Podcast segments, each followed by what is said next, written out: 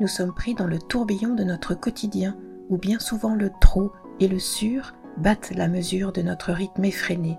Surconsommation, surinformation, trop de violence, trop de stress, trop d'injustice. Et ces trop ont bien souvent un goût de pas assez. Pas assez d'espace pour laisser l'esprit voguer au gré de l'imagination ou de la réflexion, pas assez de temps pour la contemplation du beau qui nous fait battre le cœur, devant lequel on reste saisi et qui nous ramène à notre humanité, à cette part de vrai en nous-mêmes à laquelle nous avons tant besoin de nous relier. Alors bienvenue dans ce podcast où l'art de la conversation se fait douceur et respiration. Je m'appelle Catherine et je pratique la médiation graphique et culturelle en créant des contenus pour vous aider à transmettre, à comprendre et vous donner ou redonner envie d'explorer, de goûter votre paysage culturel et vous encourager à rêver. Le temps de quelques minutes hors du temps, je vous raconte une histoire imaginée à partir d'une conversation avec une œuvre d'art ou un lieu de patrimoine que j'ai pu écouter et qui ont su parler à mon imagination.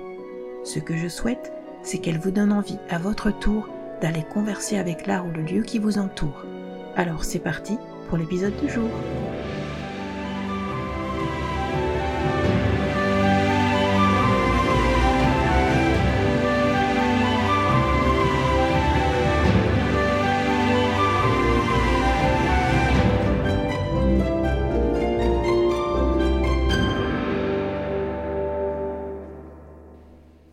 Paolo Uccello est un peintre florentin du XVe siècle. Il naquit à la toute fin du XIVe, en 1397 exactement.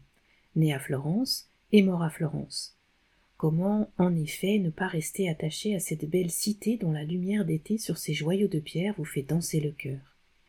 Est-ce la nature généreuse de cette terre de Toscane qui lui inspira sa curiosité pour le dessin en perspective dont il se prit de passion jusqu'à l'obsession, paraît-il?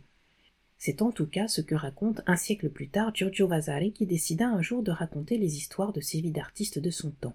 Quoi qu'il en soit, Paolo Uccello est l'un de mes peintres préférés. Allez savoir pourquoi, depuis que mon regard s'est posé subjugué sur quelques-unes de ses œuvres, j'en suis restée amoureuse. Aujourd'hui, je vous emmène à la découverte ou la redécouverte de son Saint-Georges terrassant le dragon. Il en a peint plusieurs versions, dans le cadre de cette conversation, je laisserai parler celle qui embellit les collections du musée Jacques Marandré, tout en glissant un regard furtif outre-Manche sur la seconde peinture sur bois exposée à la National Gallery de Londres. Mais il est temps de faire place à l'une de ces histoires imaginaires nées d'une conversation avec cette merveilleuse peinture qui ne laisse jamais indifférent si toutefois on ose s'arrêter un moment devant en lui laissant le temps de se révéler. Vous êtes prêts? Voici mon histoire. Comme à mon habitude, j'aimais me promener l'après-midi au-delà des remparts de la ville. Lorsque le temps est clément, cette si belle campagne de Toscane me ravit le cœur. L'horizon des champs à perte de vue me donne toujours ce sentiment d'une bienheureuse liberté.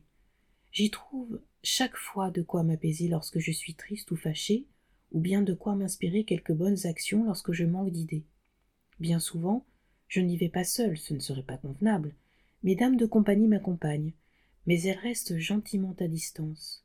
Elles savent que ce moment de grâce s'accompagne de silence. Or, depuis de longues semaines, ces paisibles marches ne sont plus, car un dragon sorti tout droit d'un bestiaire de parchemin nous menace tous de son courroux, empoisonnant de ses fumées pestilentielles l'espace au-delà des remparts. Pour l'apaiser, nous lui offrions jusqu'alors des brebis, mais un jour, ce fut mon tour. Je dus m'offrir en pâture à ce démon. À peine avais-je franchi les portes de la ville qu'il me saisit d'effroi. Dans ses pattes aux griffes acérées, il m'emporta dans son repère à la vitesse de ses grandes ailes déployées et battant le vent dans un bruit assourdissant. Je me retrouvai dans une grotte sombre et dont l'odeur de soufre me coupait le souffle. Abandonné à mon funeste sort, j'avais fermé les yeux. Mais non, je devais m'éveiller, ce n'était sans doute qu'un mauvais rêve, faire face, et peut-être que tout serait comme avant. Je frottai mes yeux pour les dessiller, mais rien, je ne voyais plus rien. La nuit seule m'enveloppait et le cœur serré je n'osais bouger. Le doux silence d'avant était devenu de marbre, froid et bruyant de peur. Alors, je fis ce que je faisais depuis toute petite, lorsque je me réveillais d'un sommeil agité par les cauchemars qui osaient troubler mon repos. Je commençai à réciter les prières qu'on m'avait apprises, la Sainte Vierge, les saints archanges, Saint Michel, Saint Georges et bien d'autres encore, tous ceux qui m'étaient familiers et peuplaient mes quotidiennes visites dans ces forêts de pierre qui parlaient à mon âme furent tour à tour convoqués. Plus je priais, plus le feulement menaçant de la bête se faisait entendre. Lorsque soudain, une voix sortie de nulle part hurla, bravant le dragon, le défiant de sortir de son antre et se montrer au grand jour. L'ombre de la grotte laissa alors passer un faible rayon de lumière à mesure que l'animal s'en extirpait en me laissant ainsi plus de place. Alors, à mon tour, je me glissai dehors aussi vite que je pus. Aveuglé par le soleil, je ne me rendis pas tout de suite compte de ce qui se passait si ce n'est qu'un combat faisait rage. Rugissements de colère et de douleur tout à la fois, hennissements frénétiques, cabrements sonores et force cris emplissaient l'air de la joute qui se déroulait féroce et sans pitié. Peu à peu, je repris contact avec cette campagne chère à mon cœur et je vis Saint Georges, ce valeureux chevalier combattant le dragon sur son destrier à la belle robe grise tachée par la poussière de l'affrontement. Dans un assaut final, il enfonça sa lance au creux de la gueule de l'animal et la transperça jusqu'à son cou sous la force du coup porté. Les ailes du dragon se déployèrent de douleur, découvrant les perles noires, couleur des lèpres de ses dessins maléfiques. Durant cette bataille, je ne pus que joindre les mains en retenant mon souffle. Belle dame, Devant moi, je vous vois si calme, face à la bataille qui se déroule sous vos yeux. Serait-il donc question de votre âme au cœur de ce combat périlleux, le bien contre le mal, l'infini écrasant l'infernal? Au loin, près des remparts, les dames de compagnie assistent médusées à la scène qui se déroule sous leurs yeux. L'une, les mains jointes, et l'autre, les bras ouverts, suspendus dans l'espérance d'un dénouement, d'une heureuse délivrance. Mais qui est donc cette troisième personne à leur côté qui veille les mains jointes elle aussi? On dirait bien la couleur de l'habit de l'archevêque de la ville, à moins que ce ne soit celle du roi, père éploré de la belle princesse. Ce rouge éclat répond d'ailleurs comme en écho à celui de la croix qu'arbore saint Georges par-dessus sa lourde armure, tout comme le lumineux harnachement de sa vaillante monture. À Londres, la dame tient désormais la bête en laisse. Vaincue, la tête sur le sol, Saint Georges l'adresse. Désormais, on lui fait face, et les nuages en volutes crises de pluie s'effacent peu à peu vers d'autres horizons.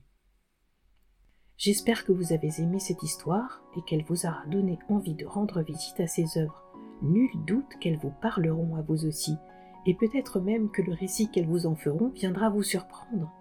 Chaque histoire qui se raconte vient enrichir les fils ténus de nos vies humaines, et c'est un cadeau que nous nous faisons les uns aux autres. Alors, à mon tour, j'ai hâte de vous entendre me les raconter.